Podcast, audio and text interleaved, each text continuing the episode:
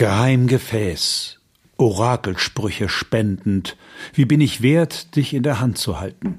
Dich höchsten Schatz aus Moder fromm entwendend und in die freie Luft zu freiem Sinnen zum Sonnenlicht andächtig hin mich wendend. Was kann der Mensch im Leben mehr gewinnen, als dass sich Gott Natur ihm offenbare, wie sie das Feste lässt zu Geist verrinnen, wie sie das Geist erzeugte fest bewahre. Also sprach der deutschen größter Dichter Goethe bei Betrachtung von Schillers Schädel. Gucken wir auch uns an. War es ein bisschen dick vielleicht, aber man, man kann es ja gar nicht dick genug machen bei Schillers Schädel. Ne? Die Geschichtsmacher. Von Autorinnen und Autoren des Zeitzeichens.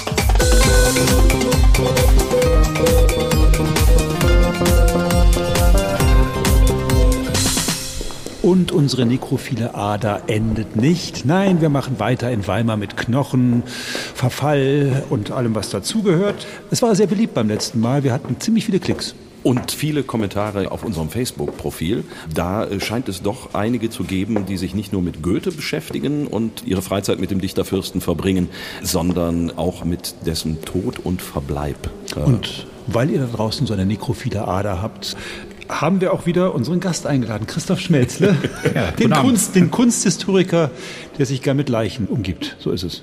Unbedingt mit Leichen und dem Kult um die Leichen. Und wir stehen heute zusammen, zu dritt sozusagen mal wieder in Weimar in der Fürstengruft vor den beiden Särgen von Goethe und Schiller. Links der mit der Beschriftung Goethe, da liegt Goethe drin oder das, was von ihm an Knochen noch übrig ist und mazeriert wurde. Da kommen wir nachher noch dazu. Eben also heute werdet ihr endlich erfahren, was Mazeration eigentlich bedeutet. Ich wusste es nicht, Martin wusste es auch nicht. Herr Schmelzler hat es uns später erklärt, aber da kommen wir später zu. Bevor wir mazerieren, wollen wir noch ein bisschen in der Gruft stöbern, richtig? Genau, wir stöbern und stellen fest, links liegt der bekannte Goethe und rechts liegt ja nichts. Der Sarg ist leer. Warum? Ja, der Sarg ist leer. Das klingt ja fast schon nach einer biblischen Geschichte.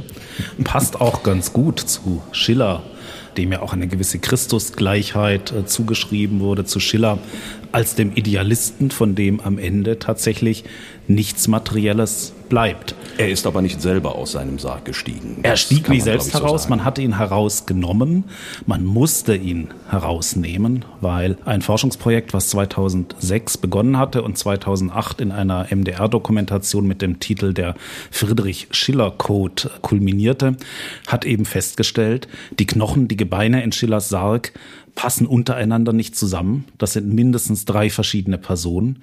Und der Schädel ist definitiv nicht der echte. Er passt nicht zu Schillers Verwandten. Also Schiller ist gar nicht Schiller. Schiller ist mehrere, beziehungsweise die Knochen sind mehrere. Ob da was von Schiller darunter war, das war nicht klar. Das war genau das Problem. Und man hat sich dann entschieden, nach diesem verheerenden Ergebnis, was natürlich in den Medien ein großes Echo erzeugt hat, den Sarg dann komplett zu entleeren, weil man nicht mehr guten Gewissens behaupten konnte, dass da irgendetwas Echtes drin ist, was eine Andacht lohnt oder was man sozusagen guten Gewissens dort vorhalten kann. Wie kann es denn sein, dass man da so ein seltsames Konglomerat in einen Sarg packt? Also drei verschiedene Leichen müssen es mindestens gewesen sein und kein bisschen davon war Schiller.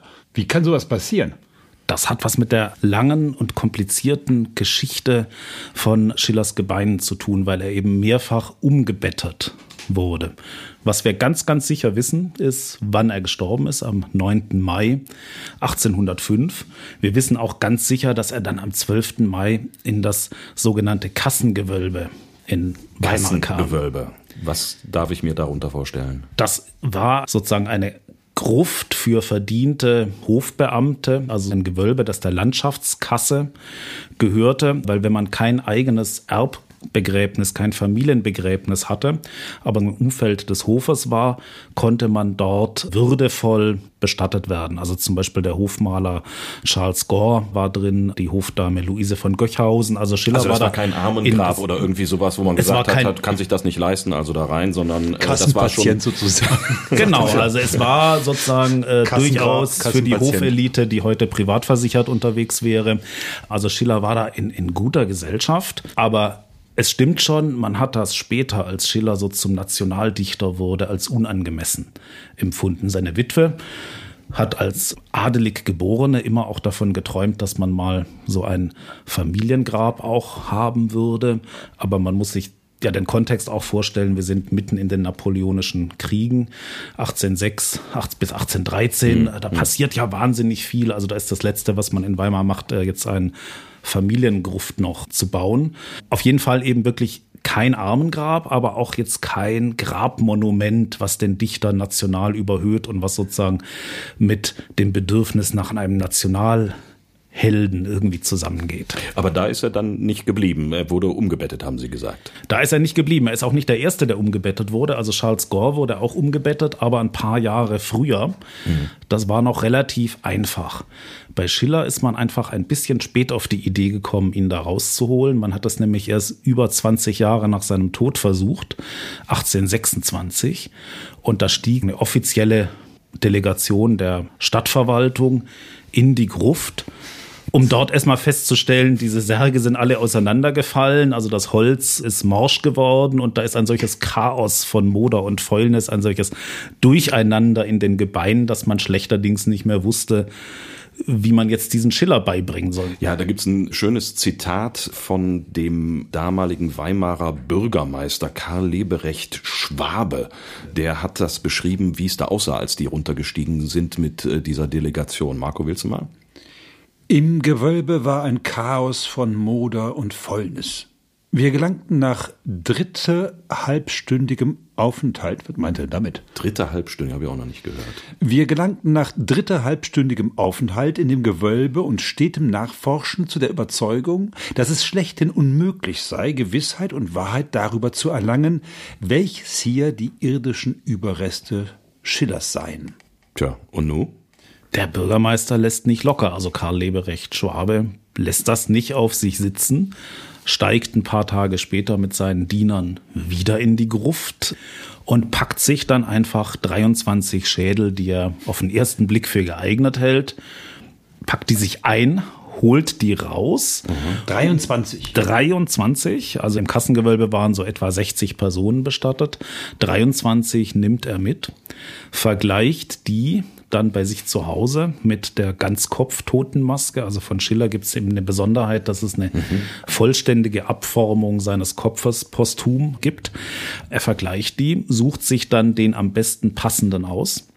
Also das, er macht das nicht nach Größe, sondern äh, ich hatte mal irgendwo gelesen, der sucht sich einfach den größten Kopf raus, weil er so ein großer Dichter war, muss er einen großen Kopf haben.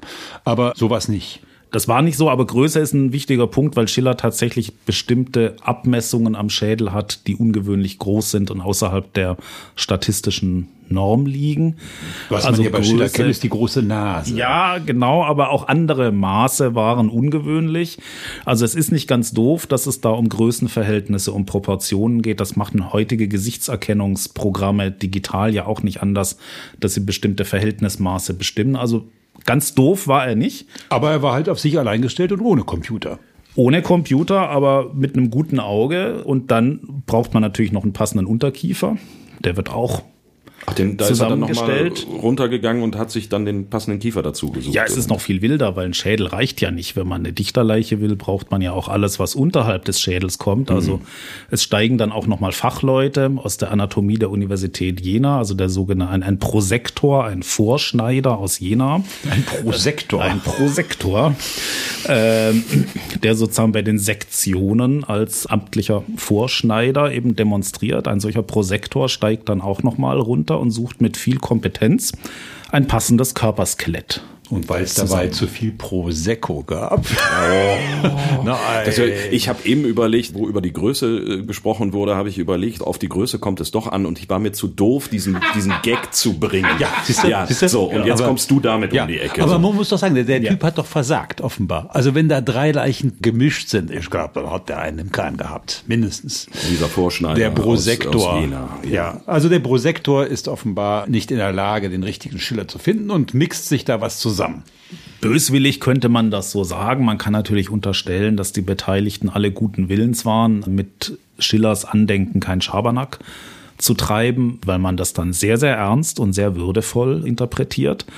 Und diesen Schädel, diesen vermeintlichen Schädel, das, was man für Schillers Schädel erklärt hat, feierlich in einer Zeremonie in der Großherzoglichen Bibliothek, also dem Rokokosaal der heutigen Herzogin Anna Amalia Bibliothek, im Postament einer Büste niederlegt. Also wie in also einer im Sockel. Im Sockel. Ja. Also wie in einer katholischen Kirche eine Reliquieninszenierung. Obendrauf steht Danneckers Marmorbüste Schillers. Unten, wenn man dann im Holzsockel so ein Türchen aufmacht, da wurde dann feierlich niedergelegt der Schädel. Also das war nicht eine Verlegenheitslösung nach dem Motto, wir wissen jetzt auch nicht genau, wo wir mit dem hin sollen, sondern das war wirklich so gewollt. Das heißt, so also als Denkmal und Reliquie der deutschen Literatur dann eben auch in der Anna Amalia Bibliothek, da wo die Literatur. Das war so kommt. gewollt. Äh, man muss sich das so vorstellen, das kann man auch heute noch sehen. Da stehen die vier großen Weimarer Dichter an vier Pfeilern des fantastischen Rokokosaals. Wir haben da Goethe, Schiller, Herder und Wieland alle auf Holzpodesten und in diesen Holzpodesten waren Reliquien, persönliche Erinnerungsstücke, Handschriften, Dinge, mit denen diese Dichter umgegangen sind.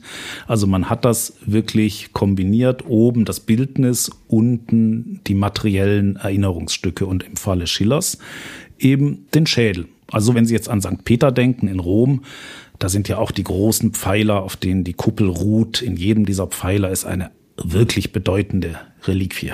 Und dann sind wir bei den vier Geistesgrößen. Bei den anderen sind es aber keine Knochen. Da sind ja. dann andere Gegenstände.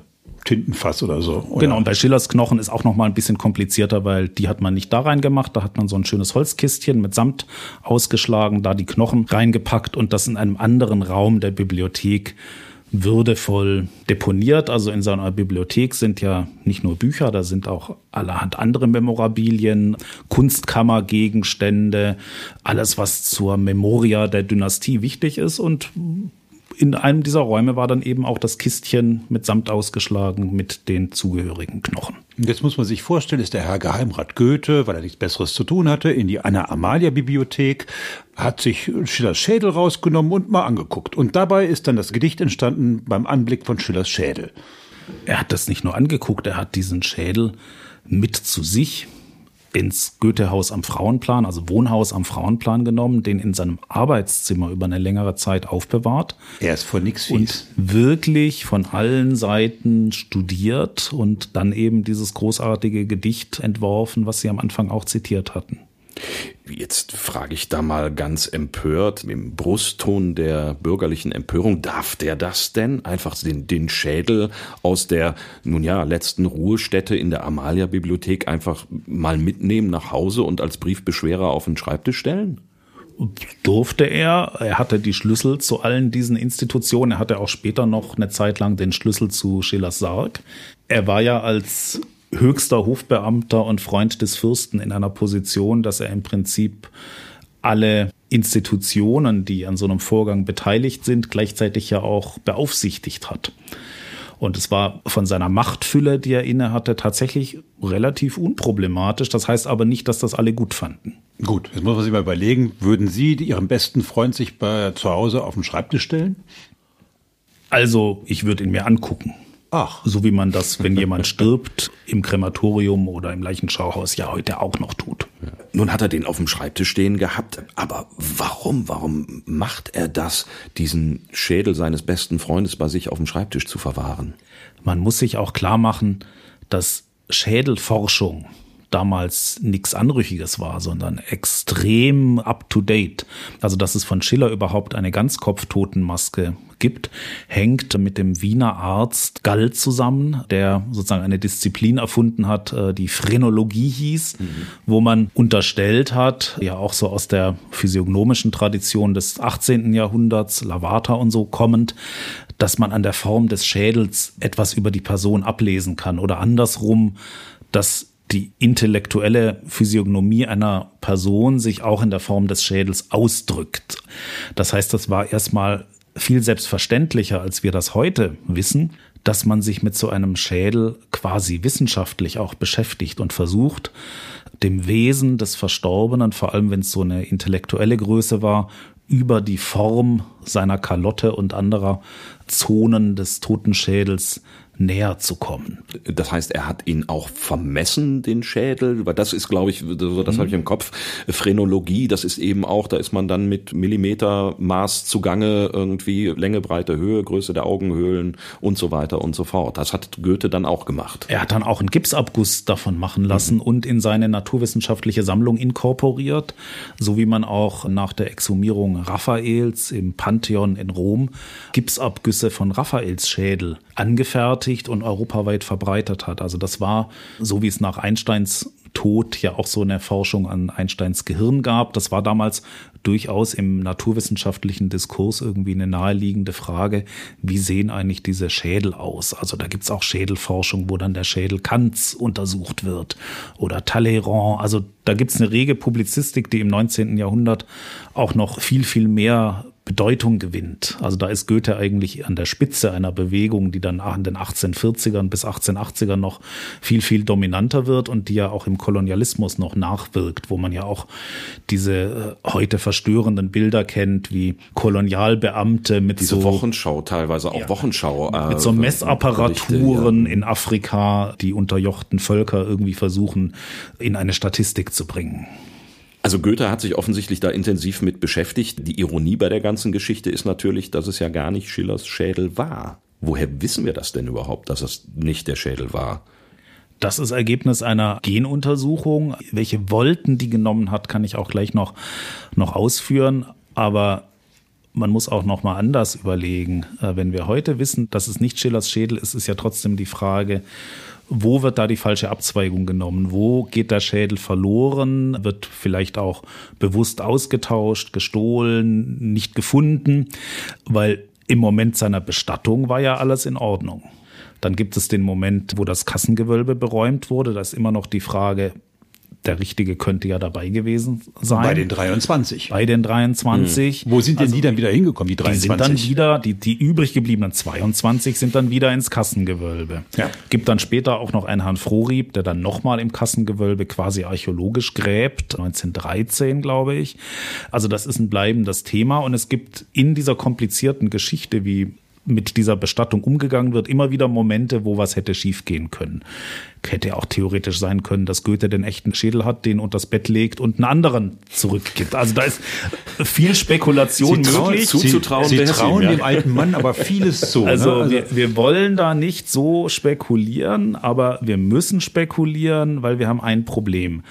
Morphologisch passt der Schädel, der 2006 aus dem Sarg in der Fürstengruft genommen wurde, perfekt zur Totenmaske, perfekt zu anderen Dokumenten, die wir von Schiller haben, also von der, von der Form, von den Abmessungen, äh, von. Hat der Bürgermeister gar nicht so Mist gebaut? Der hat gar nicht so Mist gebaut. Wenn man jetzt rein morphologisch rangeht, ist das auch mit einer hohen statistischen Evidenz ein absolut passendes Artefakt. Und es sind die Gentechniker, die sagen, kann nicht sein. Und um das sagen zu können, das ist heute vielleicht auch nochmal eine Wolte wert, musste man ja die komplette Familie um Schiller erstmal exhumieren. Also unter Fragen der Pietät ist das ja auch hochdramatisch. Also wir wollten wissen, ist Schillers Schädel wirklich Schillers Schädel? Und um das zu wissen, hat man seine Schwester, seine Kinder, man hat sozusagen ringsrum eine komplette Familie exhumiert. Aber da wusste man schon genau, wo die liegen.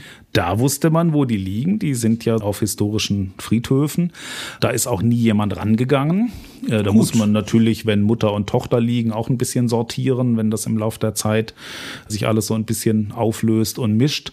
Aber man hat da ganz viel drumherum exhumiert, untersucht, aus Zähnen und Knochen erstmal Untersuchungsmaterial rausgebohrt, um dann festzustellen, es passt nicht. Tja, bitter. Jetzt kann man natürlich sagen, okay, da haben dann die Genetiker Mist gebaut.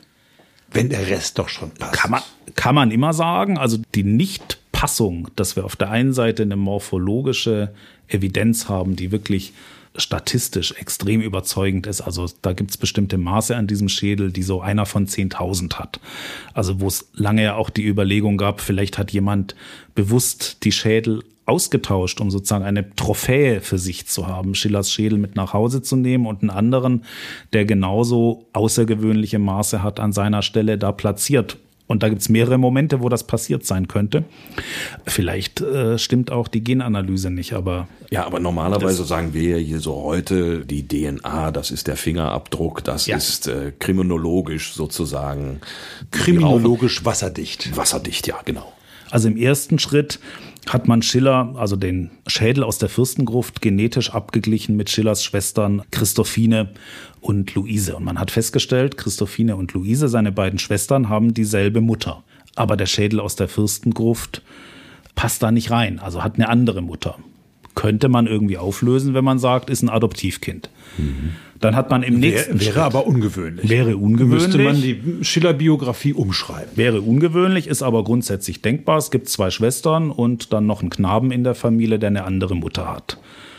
Da könnten ja auch die beiden Schwestern adoptiert worden sein. Oder so rum. ähm, davon gehen wir aber erstmal äh, erstmal nicht aus.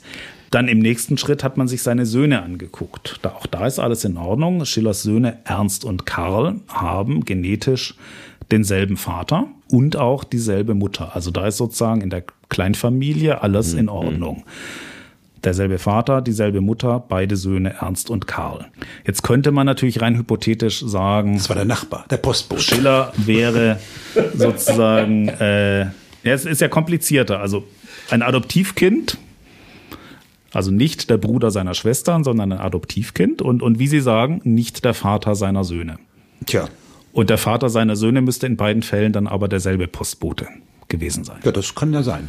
Und jetzt wird's spannend. Also es ist unwahrscheinlich, es ist raus. unwahrscheinlich, aber es ist unwahrscheinlich, aber rein hypothetisch denkbar. Adoptivkind, das nicht Vater seiner Söhne ist. Jetzt stellen wir aber fest, dass Schillers Schwester genetisch die Tante seiner Söhne ist. Und Moment mal, Moment mal. Schillers Schwester ist die Tante seiner Söhne. Ja, ja. gut, das, das, ja, das ist doch jetzt klar, nicht ja. ungewöhnlich. Ja. Wenn wir aber postulieren, Schiller war ein Adoptivkind und nicht Vater seiner Söhne, dann kann diese genetische Verwandtschaft seiner Schwester zu den Söhnen nicht damit, über diesen Schädel kommen. Damit ist der Postbote entlastet. Ja, und damit, also das versteht man besser, wenn man das an einem Schaubild zeigt. Haben wir nicht. Es gehen uns dann im dritten Schritt die Hypothesen aus. Also es passt alles zusammen. Die Söhne haben den gleichen Vater, die gleiche Mutter und sind noch mit der Tante verwandt. Und da passt dieser Schädel aus der Fürstengruft genetisch nicht rein, obwohl er von seiner Form her perfekt zur Totenmaske und zu anderen Quellen, die wir über seine Morphologie haben, äh, sich fügt. Den Schädel haben wir aber noch. Den Schädel haben wir den noch. Den haben wir noch und den gibt's auch noch. Der ist nicht neu bestattet worden, sondern der liegt jetzt wo? Der liegt jetzt, ich weiß nicht sicher, ob er da noch liegt, aber er wurde erstmal ins thüringische Landesamt für Archäologie, ins Museum für Ur- und Frühgeschichte gelegt. Muss man ja auch sagen, wenn wir in anderen Zusammenhängen über Restitution sprechen, dann ist das natürlich auch, ich sag mal ganz mild, ein Kuriosum. Da liegt ein Schädel, von dem wir nicht wissen, wem er gehört. Und der liegt aber dann irgendwo in einer Sammlung. Der wird nicht wieder bestattet. Also eigentlich gehört er ja in dieses Kassengewölbe. Der gehört eigentlich wieder in die Erde. Man ist da in den letzten Jahren auch sehr viel pietätvoller geworden als noch vor kurzer Zeit. Gleichzeitig ist dieser Schädel, wann auch immer da was verwechselt wurde, ja das Objekt, was über einen langen Zeitraum Gegenstand von Verehrung und Kulturgeschichte war. Also wahrscheinlich hat ja Goethe selber schon den falschen Schädel in der Hand, hat sozusagen über ein also, Objekt was, was reflektiert, was mit einer gewissen Wahrscheinlichkeit gar nicht der Freund war. Hat gemeint, an den Wachstumsnähten der Kalotte etwas über seinen Freund abzulesen und vielleicht war das gar nicht sein Freund. Also wahrscheinlich Sondern der unbekannte nicht. Tote aus ja, dem Kassengewölbe. Der Mann aus dem Kassengewölbe. Na gut. So, also Goethe sinniert darüber den Schädel in der Hand und schaut, was sein Freund da wohl ihm erzählen kann, post mortem. Und es ist gar nicht sein Freund.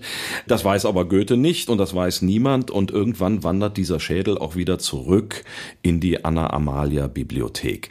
Aber da scheint es ja auch nicht wirklich wohl gelitten gewesen zu sein, denn in Weimar, da gab es dann auch wieder eine Menge Klatsch und Tratsch und Unwillen, was dann auch bei Hofe zu hören war. Und da gibt es dann ein Zitat, einen Brief von Herzog Karl August an Goethe von 1827. Am 24. September. Es wird so verschiedentlich über die Aufbewahrung der Schillerschen Relikten, seines Kopfes und Skeletts auf hiesiger Bibliothek hin und her geurteilt, und meistens wohl missbilliget, da ich es für ratsam halten möchte, selbige in die Familiengruft einstweilen setzen und aufheben zu lassen. Karl August lässt das ja ein bisschen offen, was da passiert, aber er meint den Besuch des bayerischen Kronprinzen Ludwig. Ludwig, der spätere Ludwig I., der auch bei Regensburg dann später die Walhalla als Ruhmeshalle der Deutschen bauen lässt und ein großer Verehrer der Weimarer Dichter war. Mhm. Und, und der Ludwig, war zu Besuch in Weimar. Der war zu Besuch in Weimar und, äh, katholischer ist, Fürst. Da ist dem Karl August unangenehm, dass und, er da diese Leichenreste rumliegen hat in der Bibliothek. war das mhm. einerseits als Katholik, andererseits als Verehrer Schillers unangenehm und unangemessen, dass sozusagen eine Leiche in der Bibliothek liegt. Also ein Heiliger in der Kirche unterm Altar, das ist für Katholiken vollkommen in Ordnung, aber das ist nicht nur in ein, Ordnung, das ist ein Muss. Das ne? muss so sein unter, genau. Aber ein Dichter unter der Büste, umgeben von seinen gedruckten Werken, so so schön und erbaulich dieser Gedanke ist, das schien Ludwig äh, unangemessen und Karl August hat sich diesen Gedanken zu eigen gemacht. Wichtig ist dieser Hinweis Familiengruft und vorläufig oder erstmal, weil das war nicht so geplant. Einstweilen setzen Einstweilen. und aufheben zu lassen. Das heißt irgendwie, jetzt kommt Schiller in die Familiengruft von Karl August. Ja. Seines Fürsten. Seines Fürsten. Und das. Eigentlich kein schlechter Ort. Das ist kein schlechter Ort und das war nie so geplant. Das entsteht wirklich aus dieser Dynamik. Im Vergleich zum Kassengewölbe gigantischer Das Aufstieg. ist ein Upgrade sondergleichen.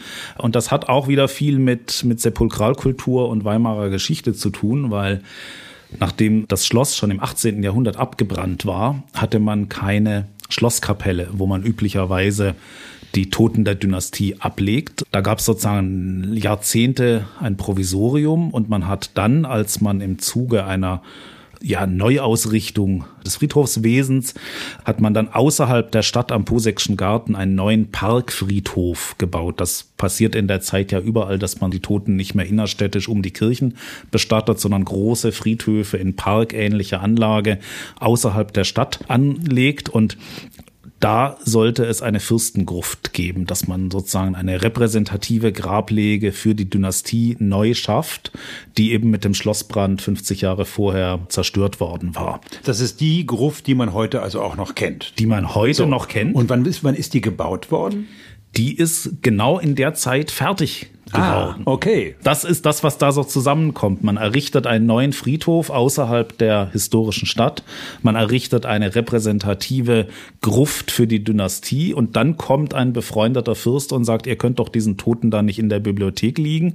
Dann kommt der sozusagen mit einer gigantischen Standeserhöhung in die Gruft neben den ganzen Großeltern und Urgroßeltern des regierenden Herzogs. Das heißt, das ist dann auch schon so gebaut worden, dass Schiller da dann hinkommen sollte. Es ist so gebaut worden, dass die Dynastie in die Zukunft denkt und da genügend okay. Platz für viele Generationen kommender Fürsten einplant.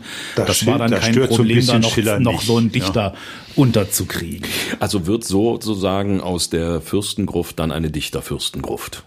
Ja, das ist aber genau das, was dann auch später zum Problem wird. Also in der DDR hat man dann diese Fürstengruft, weil man es mit den Fürsten nicht so hatte unter Kommunisten, in Goethe- und Schillergruft umbenannt. Und in einer gewissen restaurativen Tendenz im wiedervereinigten Deutschland hat man diese DDR-Umbenennung wiederum rückgängig gemacht und die Fürstengruft wieder zur Fürstengruft, sozusagen die Goethe- und Schillergruft wieder in ihre ursprüngliche Funktion zurückgesetzt. Also auch der im Moment amtierende Chef des Hauses Sachsen-Weimar-Eisenach behält sich ja auch vor, dass er da durchaus überlegt, seine Urne mhm. diskret noch platzieren zu lassen. Also das ist eine lebendige Tradition. Dagegen, ne? Jetzt haben Sie es eben schon gesagt, in der DDR hieß es Goethe und Schillergruft. Das heißt, Goethe kam da auch zu liegen. War das auch von Anfang an klar?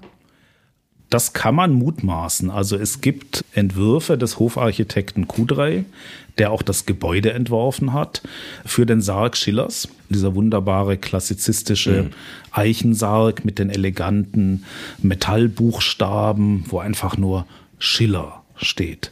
Und es gibt einen Entwurf, wo der Architekt eben, als er den klassizistischen Sarg Schillers entwirft, auch gleichzeitig den Schriftzug Goethe schon mitzeichnet. Also da war der Gedanke irgendwie klar, wenn Schiller in dieser Standeserhöhung neben den Fürsten liegen darf, dann darf auch der eigentliche, der wahre, der große Weimarer Dichterfürst Goethe da hin und das hat auch nur fünf Jahre gedauert. Also wir sind ja jetzt 27, 28 und 1832 stirbt ja Goethe und blickt dann eben im baugleichen anders beschrifteten Sarg daneben. Das heißt, auch schon zu Lebzeiten war dem Dichterfürsten auch klar, wenn er runtergestiegen ist in die Fürstengruft, um seinen alten Freund zu besuchen, dann war das Plätzchen daneben für ihn reserviert. Es muss ihm klar gewesen sein. Er war in dieser Zeit ja auch nicht nur von dieser sprichwörtlichen olympischen Kälte, die viele beklagen, sondern er war Monument seiner selbst. Er hat seine eigene Monumentalisierung ja nicht nur miterlebt, sondern auch mit der späten Werkausgabe und der Vollendung des Faust und den autobiografischen Schriften ja auch selbst gestaltet. Na gut, sein Verhältnis zum Tod war trotz alledem stets ein sehr schwieriges. Also man weiß gar nicht, wie er doch über seine eigene Beerdigung nachgedacht hat, oder? Hat er darüber nachgedacht? Also ich glaube ja, dass ihn der Tod viel mehr geschreckt hat als Schiller. Von Schiller gibt es ja ein Diktum, dass er sagt, der Tod kann eigentlich gar nichts Schreckliches sein, da er sozusagen eine philosophisch allgemeine Tatsache ist, über die wir nicht weiter lamentieren müssen, weil sie dem Menschsein innewohnt. Goethe hat einmal gesagt, ich zitiere, wenn ich an meinen Tod denke, darf ich, kann ich nicht denken, welche Organisation zerstört wird. Ja, schon schrecklich. Also er hat ein Leben lang an, an, seiner inneren Ausschmückung, ja. an seiner ja. inneren Bildung gearbeitet. Mit Organisation meint er sein seine Geist, seine Seele, sein gebildetes, in, in jeder Hinsicht vollendetes Selbst. Ja, und dieses Bilden immer wieder auch weiter ausdifferenzieren war ihm ja sehr wichtig, sowohl auf seine eigene Kultur und innere Differenzierung als auch auf sein Haus, seine Sammlungen, seine Werke. Das wäre ein Typ gewesen, der hätte sich auch klonen lassen. Ne? Der hätte sich oder einfrieren. Sowas. Und selbst muss man sagen, das Verhältnis zum Tod Zeit seines Lebens war immer ein schwieriges. Also ich erinnere mich, habe mal ein Zeitzeichen darüber gemacht, über seine Frau und seine Hochzeit. Als seine Frau gestorben ist, und die ist unter schrecklichen Qualen gestorben, die hat sich die Zunge durchgebissen. So schrecklich war das und muss wohl ganz furchtbar gewesen sein. Da ist er dann einfach in einen anderen Trakt von seinem Haus, möglichst weit weg, wo er es nicht gehört hat, und hat an seinen Liebesgedichten zu Hafis geschrieben. Als Schiller gestorben ist, 1805, ist er nicht zur Beerdigung gegangen. Also ein schwieriges Verhältnis zum Tod und zum eigenen Tod, wo man sagen würde, pff, ja, also was, was geht da verloren, wenn ich mal nicht mehr bin? Komischer Typ. Also zu den Beerdigungen seiner eigenen Frau ist er nicht gegangen und von seinem Freund Schiller auch nicht. Und bei der Niederlegung, der feierlichen Niederlegung der Schillerschen Gebeine in der Bibliothek hat er sich auch vertreten lassen. Das war auch so eine Zeremonie, die hat er mit geplant, mit organisiert, sich da Gedanken gemacht, wie die abläuft, aber er war nicht dabei. Ja, dann, klaut, dann klaut er sich raus, dann stiehlt er sich sozusagen aus dieser Szenerie aber klaut sich den Schillerschädel. Das ist ja schon. Das ist die Ambivalenz, die wir aushalten müssen. Das ist, ist unglaublich mit diesem Herrn Geheimrat. An einer Beerdigung konnte er nicht vorbei. Das war seine eigene als Schiller umgebettet wird in die Fürstengruft, ist er auch schon Ende 70 und 1832 dann im zarten Alter von 82 Jahren ist es dann soweit. Goethe stirbt und aber ist doch unsterblich. so, aber, aber man, man, Eger, man kann es auch kaum glauben. Keiner kann es glauben. Ja. Jetzt mal ja. ehrlich. Und was waren die letzten Worte? Was? Ja, mehr Licht, ne? Mutmaßlich folgen wir Eckermann mehr Licht. Ja mir liegt ja so schlecht. Ja. Sagt er. ja, ja, ist auch egal. Auf jeden Fall, er, er, er sagt noch was ist und dann eine lange Debatte, was dann, er jetzt gesagt oder nicht gesagt hat. Ist ja bei allen prominenten Toten so. Ja, meistens. Gibt immer diese Mythologie, diese Hoffnung. Vielleicht hat er noch was Bedeutsames gesagt und weil es das letzte war, muss es besonders bedeutsam gewesen sein, es kann auch ganz banal gewesen sein, aber das nicht unser Thema ist. Der Mann, der Mann, der immer an Goethes Lippen hing, war natürlich sein Sekretär Eckermann, der sich Zeit seines Lebens fast für Umme, ich glaube, ich glaube, der hat nie Geld gekriegt, ne, um Goethe gekümmert hat und der geht ihn besuchen. Am anderen Morgen nach Goethes Tode ergriff mich eine tiefe Sehnsucht, seine irdische Hülle noch einmal zu sehen. Sein treuer Diener Friedrich schloss mir das Zimmer auf, wo man ihn hingelegt hatte. Auf dem Rücken ausgestreckt ruhte er wie ein Schlafender. Tiefer Friede und Festigkeit waltete auf den Zügen seines erhaben edlen Gesichts. Die mächtige Stirn schien noch Gedanken zu hegen, ich hatte das Verlangen nach einer Locke von seinen Haaren, doch die Ehrfurcht verhinderte mich, sie ihm abzuschneiden. Der Körper lag nackend in ein weißes Betttuch gehüllet, große Eisstücke hatte man in einiger Nähe umhergestellt, um ihn frisch zu erhalten, so lange als möglich. Friedrich schlug das Tuch auseinander, und ich erstaunte über die göttliche Pracht dieser Glieder. Gott, oh Gott, oh Gott, oh göttliche Pracht, meine Herrschaften. Ja, das ist der Herr Eckermann. Aber es ist ganz nah an der Realität. Also dieses Abschneiden von Locken, das hat man ja mit allen Prominenten und im Grunde auch ganz normal in der bürgerlichen Sepulkralkultur dieser Zeit gemacht. Man nimmt sich noch so ein Löckchen mit und hält das in Ehren. Und auch das Detail, dass man mit Eis kühlt, um ihn noch länger aufbahren zu können, damit er nicht so schnell verfällt, damit er nicht riecht, sich nicht zu sehr verfärbt. Das zeigt eigentlich eine große Umsicht und auch Bedürfnis, jetzt die nächsten Schritte äh, würdevoll zu planen. Die nächsten Schritte waren ab in die Fürstengruft neben seinem besten Freund und ja, da lag er dann, ne?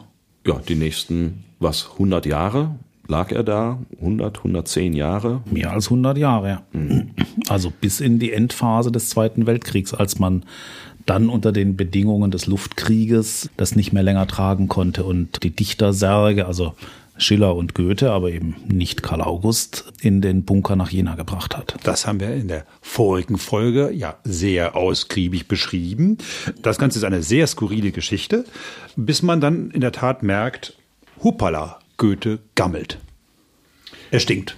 Das war in den 60er Jahren, da ist aber noch nichts passiert, sondern man hat nur geguckt, okay, da muss was getan werden und dann äh, fehlte damals aber das Geld, äh, bis man dann 1970 tatsächlich zur Tat geschritten ist. Das haben wir in der vorigen Folge ja auch beschrieben und daraus aus dem, was mit Goethe dann gemacht wurde, ist die Akte Mazeration Goethe entstanden. Sie haben die auch zu lesen bekommen. Wie war das für Sie, als Sie da zum ersten Mal reingeguckt haben? Was fanden Sie da für einen Eindruck? Das ist ja eine Akte, die im Ruf steht, Verschlusssache zu sein.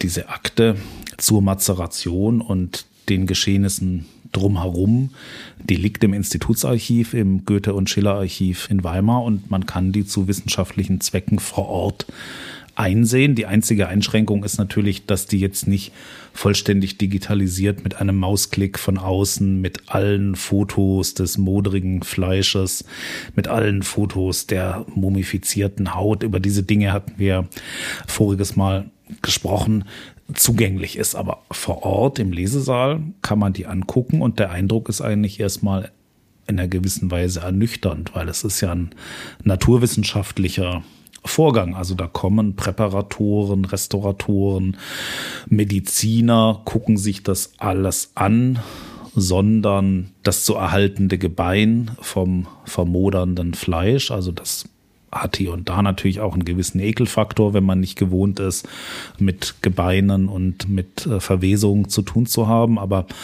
mit einer gewissen Vorbildung in diesen Dingen, mit einem Wissen um Verwesungsprozesse und Toten Kult, Bestattungswesen ist das erstmal ein ganz nüchterner, akribisch dokumentierter, wissenschaftsbasierter Vorgang. Also Sie haben da nicht mit zitternden Händen die Akte aufgemacht und aufgeregt darin zu lesen begonnen. Nein, das ist ja so ein bisschen das, was, was der raunende Albrecht Schöne in seinem Buch über Schillers Schädel dann in den Goethe-Fußnoten zur Mazeration macht. Man muss es vielleicht erklären, Albrecht Schöne bekannter Goethe-Kenner, Professor. Faust-Herausgeber, ja. Göttinger Germanist. der diese Akte so inszeniert als das Geheimnis, zu dem er als Großgermanist Zutritt hatte, zu dem aber der gemeine Pöbel eben keinen Zutritt habe. Und er inszeniert das dann in diesem Buch über Schillers Schädel in einer sehr langen Fußnote, so wie er andachtsvoll vor dem Bild des Schädels der von Aaskäferlarven bedeckt ist und dann sagt er, das ist ja wie Archimboldo, das sind wie angenagte Buhnen auf Sylt, das ist das echteste Goethe-Porträt, was wir haben. Also er überhöht das bildungsbürgerlich und inszeniert gleichzeitig das Tabu und bringt sich in die Position dessen, der es sehen darf, während wir als die Leser es nicht werden sehen dürfen. Und das ist heute viel pragmatischer, also mit einem guten Anliegen, kommt man da problemlos ran. Also das ist keine Verschlusssache in dem Sinn, dass da ein Tabu aufrechterhalten wird. Das Anliegen war damals meinerseits das Zeitzeichen und Sie haben mir das freundlicherweise dann auch gezeigt, diese Akte. Jetzt muss man natürlich fragen, Akte Mazeration. Wir haben weder in der vergangenen Folge noch bisher geklärt, was ist denn eigentlich Mazeration? Und da ist in dieser Akte eben auch sehr detailliert beschrieben, was die da eigentlich gemacht haben. Also nochmal zur Rekapitulation. Man hat Goethe erst besichtigt, dann ist man ein paar Tage später wieder hin und hat ihn ausgebettet und hat das erstmal so grob alles von den Knochen befreit, was da so an Aaskäferlarven und ich weiß nicht was war. Und dann ist das Ganze ins Labor gekommen, wo man dann diese Mazeration vorgenommen hat. Und die hat zahlreiche Punkte, die wir vielleicht mal jetzt gerade lesen wollen. Ein langes Zitat. Ich mazeriere. Erstens. Die bei der Ausbettung entnommenen Knochen, Glieder und Körperteile wurden zuerst trocken mechanisch von Hautresten, Sehnen, Aaskäferlarven und festgebackenem Bettungsmaterial befreit. Zweitens. In einem ersten warmen Wasserbad mit Zusatz von Feindesinfektionsmittel und einem zweiten mit Feinwaschmittel erfolgte eine weitere Reinigung durch Bürsten, wobei sichtbar wurde, dass die Knochen der einzelnen Körperteile einen sehr unterschiedlichen Erhaltungszustand aufweisen. Drittens. In Wasserdampf und aufgeschäumtem Feinwaschmittel wurden die Knochen entsprechend ihrer Festigkeit und ihres Erhaltungszustandes von Knochenfett so weit als möglich befreit. Viertens. Nach dem Dampfbad folgte eine weitere mechanische Reinigung unter fließendem Wasser, wobei die Reste von Knochenhaut, Knorpel und dergleichen abgelöst wurde. Fünftens. Bei langer Wässerung wurden die Knochen von Laugeresten befreit. Sechstens. Im Bleichbad, das aus einer dreiprozentigen Wasserstoff-Superoxidlösung mit einem Ammoniakzusatz bestand, wurden die Knochen einzeln entsprechend ihrem Erhaltungszustand verschieden lange gebleicht. Siebtens. Zur abschließenden Neutralisation lagen die Knochen in fließendem Wasser. Achtens. Zur Vorbeugung gegen Bakterienbefall und Schimmelbildung kamen die Knochen in ein Tauchbad einer 0,05-prozentigen Lösung von Thiuram, Tetramethyl, Tetramethyl, Tetramethyl, Tiri, Thiu, Thiuram, Disulfat, meine Fresse. Nochmal. Tetramethyl, Thiuramdisulfid. Ach du lieber Himmel. Neuntens. Bei Zimmertemperatur trockneten die Knochen langsam aus. Zehntens. Im Vakuumschrank wurde bei 300 Torr das ist, glaube ich, ein Druckmaß. Ne? Ja, genau. Bei 300 Torr innerhalb von drei Tagen Nitrocellulose-Lösung mit Aceton bis zur Sättigung eingebracht. Elftens. Der Trockenvorgang verlief erst bei Normaltemperatur und 40 Prozent Luftfeuchte. Nach dem Verdunsten des Lösungsmittels härtete das Tränkmittel unter Infrarot aus. Zwölftens, lange Liste. Zwölftens. Bei der Durchsicht der Knochen stellte sich heraus, a. vom rechten Fuß fehlen das Zehengrundglied, vom vierten und fünften Zeh. Das des vierten fand sich bei der rechten Hand, das vom fünften Zeh bei der linken Hand. Werden da umsortiert? Es gab ja mehrere Befundungen davor. Also man hat ja immer seit den 60er Jahren ja immer wieder reingeguckt. Von daher, man kann es nicht genau sagen, aber es ist ja keine komplett ungestörte Bestattung, sondern die gehen ja mit einer langen Vorgeschichte daran. Tja, 13. Der Sarg wurde mit Desinfektionslösung gereinigt. Nach dem Trocknen wurde er wiederholt mit farblosem Xylamon behandelt, das vom Holz gierig aufgesogen wurde. Diese Behandlung wurde im Verlauf von zwei Wochen achtmal wiederholt. Das gute Xulamon, damit hat mein Vater auch immer die Pergola außen gestrichen. Ja, das, funktioniert. Ist, äh, funktioniert. Also, das ist ein bisschen so, giftig, aber es funktioniert. Was man so macht, ja, genau. Die Punkte 14, 15 lassen wir jetzt mal weg. Es wird doch arg lang, es wird arg lang, mein Gott. Die Blätter des Lorbeerkranzes sind im Spiritus ausgewaschen und desinfiziert worden, in Thioramlösung vorbeugend gegen Schimmelbildung behandelt und dann in eine Polyacrylsäure-Esterlösung getaucht worden. 17. Die Fingernägel sind lediglich im Alkohol gesäubert und desinfiziert worden. 18. Die Textilien, Totenhemd, Kissenplatte, Kopflaken wurden am 17. November 1970 dem Museum für Deutsche Geschichte in Berlin zur Konservierung übergeben. Sie sollen nach der Konservierung wieder in den Sarkophag gelegt werden. 19. Die Messungen der Einzelknochen wurden nicht vorgenommen. Lediglich der Schädelinhalt wurde durch Einfüllen feinen Sandes und dessen Volumenbestimmung zu 1550 Milliliter festgestellt. Volumenbestimmung des Schädelinhaltes? Mit Sand. Sand. Goethe hatte Sand im Kopf. Also es wundert einen nicht, wenn es um eine Geistesgröße geht, dass die erste Frage ist, wie ist das Schädelvolumen? Das ist fast schon ein bisschen banal und passt in dieses anthropologische Paradigma von Vermessen. Ist das denn heute auch noch so? Also wir haben ja am Anfang darüber gesprochen, dass Phrenologie so eine Modewissenschaft des 18. Äh, und 19. Jahrhunderts gewesen ist. Aber wir sind ja jetzt 1970. Also in dieser Form des 19. Jahrhunderts sicher nicht. Also wie gesagt, ich halte das eher fast für ein bisschen banal, dass man, wenn man den Schädel schon mal hat, das Volumen bestimmt. Ähm, das hat man einfach auch gemacht, weil man gerade dabei war. Ja, und es wird ja auch zum Beispiel ganz klar gesagt, jetzt Messungen der Einzelknochen hat man dann nicht mehr gemacht. Man hatte da andere Fragestellungen.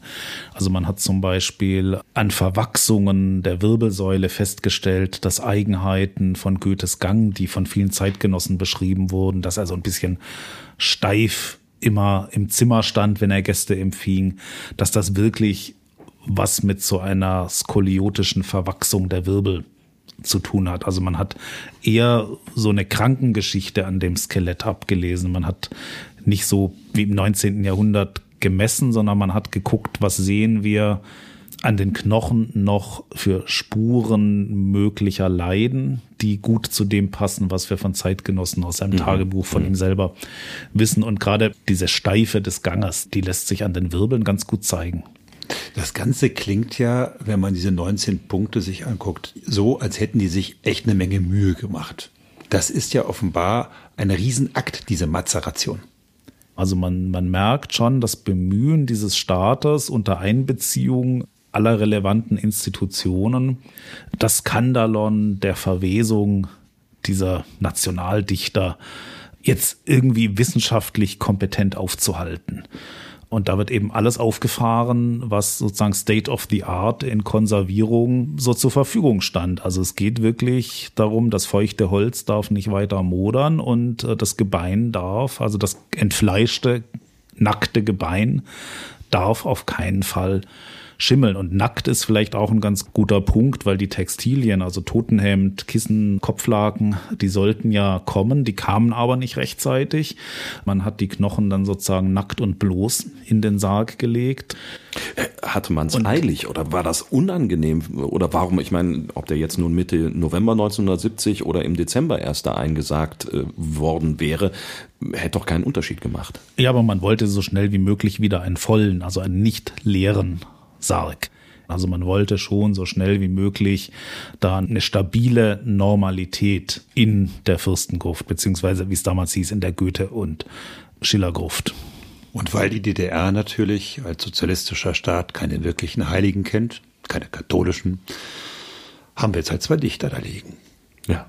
Also man hatte den Knochenmann damals dann wieder fein gemacht und ein paar Tage nachdem also diese Prozedur beendet war, von der wir da eben berichtet haben, haben diese sieben Weimarer Gelehrten knapp drei Wochen nach ihrem ersten Besuch dann zum dritten Mal die fürstliche Gruft besucht und haben dann die Gebeine von Johann Wolfgang von Goethe in den Sarkophag gebettet. Das war genau, vielleicht man hat auch dann mal. nicht gewartet, bis das Gewand wieder da ist, sondern man ging weiter im Protokoll.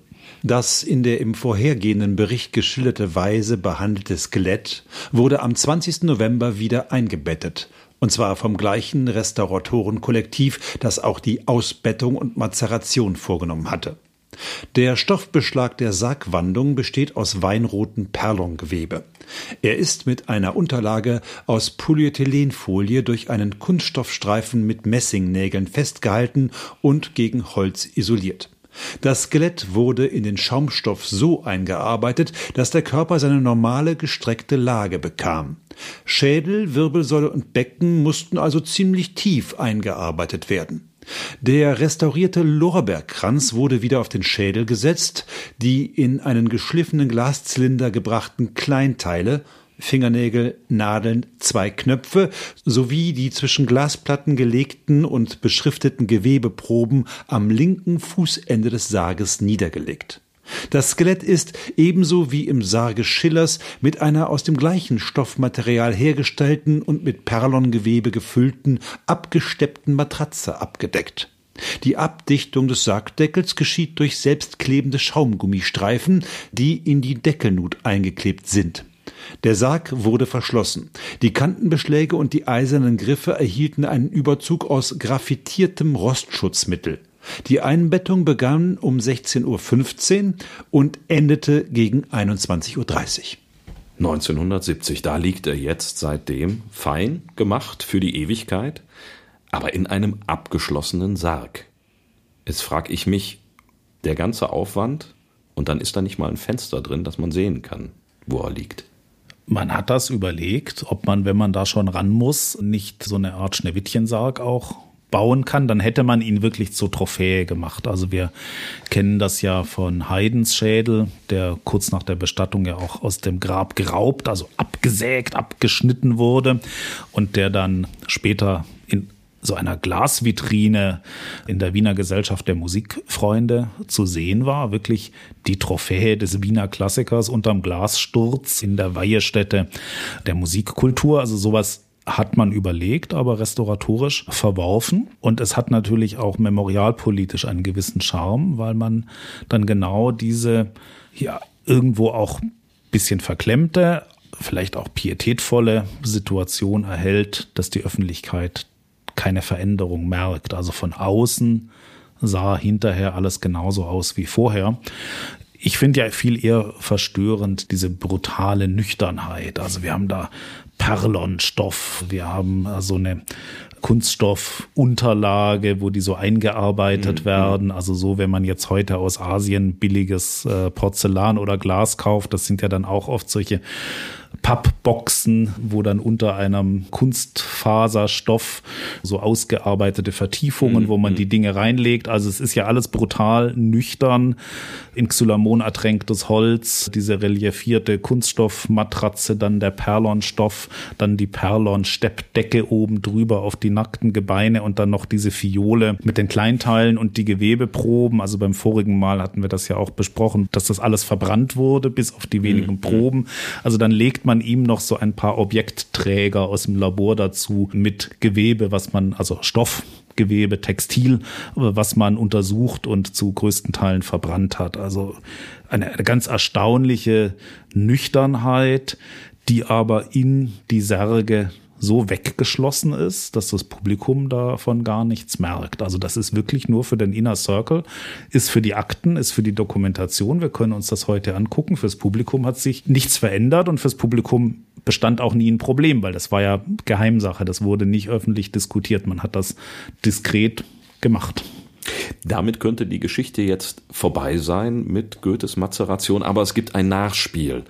1999 wurde Weimar Kulturhauptstadt. Riesenbahnhof, Staatsgäste, Veranstaltungen, eine Riesennummer ist da gewesen. Jahrelange Vorbereitung äh, und Herausputzen von Weimar als eben diese Kulturhauptstadt 99. Und dann erschien im März 1999 ein Artikel in der Frankfurter Allgemeinen Zeitung. Und der hat, ja, kann man so sagen, zu einem Skandal gereicht. Ich zitiere aus der FAZ. Die DDR wollte Goethe in eine Trophäe verwandeln, und das tat sie im Verborgenen, aber mit umso größerer Brutalität. Nicht dem Fortschritt der Naturwissenschaften wollte man hier dienen, sondern dem einer radikalen Philologie am Dichter. Das Merkwürdige, das zutiefst Irritierende an diesen Ereignissen liegt darin, dass sie sich überhaupt zugetragen haben. Als 1983 Lichtenbergs Grab geöffnet wurde, ließ man die Gebeine in Frieden. Und auch mit den sterblichen Überresten Karls des Großen geschah nichts, als 1988 sein Sarkophag restauriert wurde. Der DDR aber erschien, getreu ihrer materialistischen Philosophie vom Menschen, gerade die Vergänglichkeit Goethes wie ein Vergehen gegen den Anspruch der sozialistischen Gesellschaft auf das Erbe der klassischen deutschen Kultur. Wer sich noch an diese Debatte zwischen den beiden deutschen Staaten erinnert, der kommt nicht umhin, sich zu fragen, warum Goethe als Trophäe hergerichtet werden sollte. Und er fragt sich weiter, was mit diesem Leichnam, den man wie eine Reliquie eines Heiligen präpariert hatte, noch geschehen sollte. Tja, da raunt der Reporter. Was sollte mit dem noch alles geschehen? Wissen Sie da was?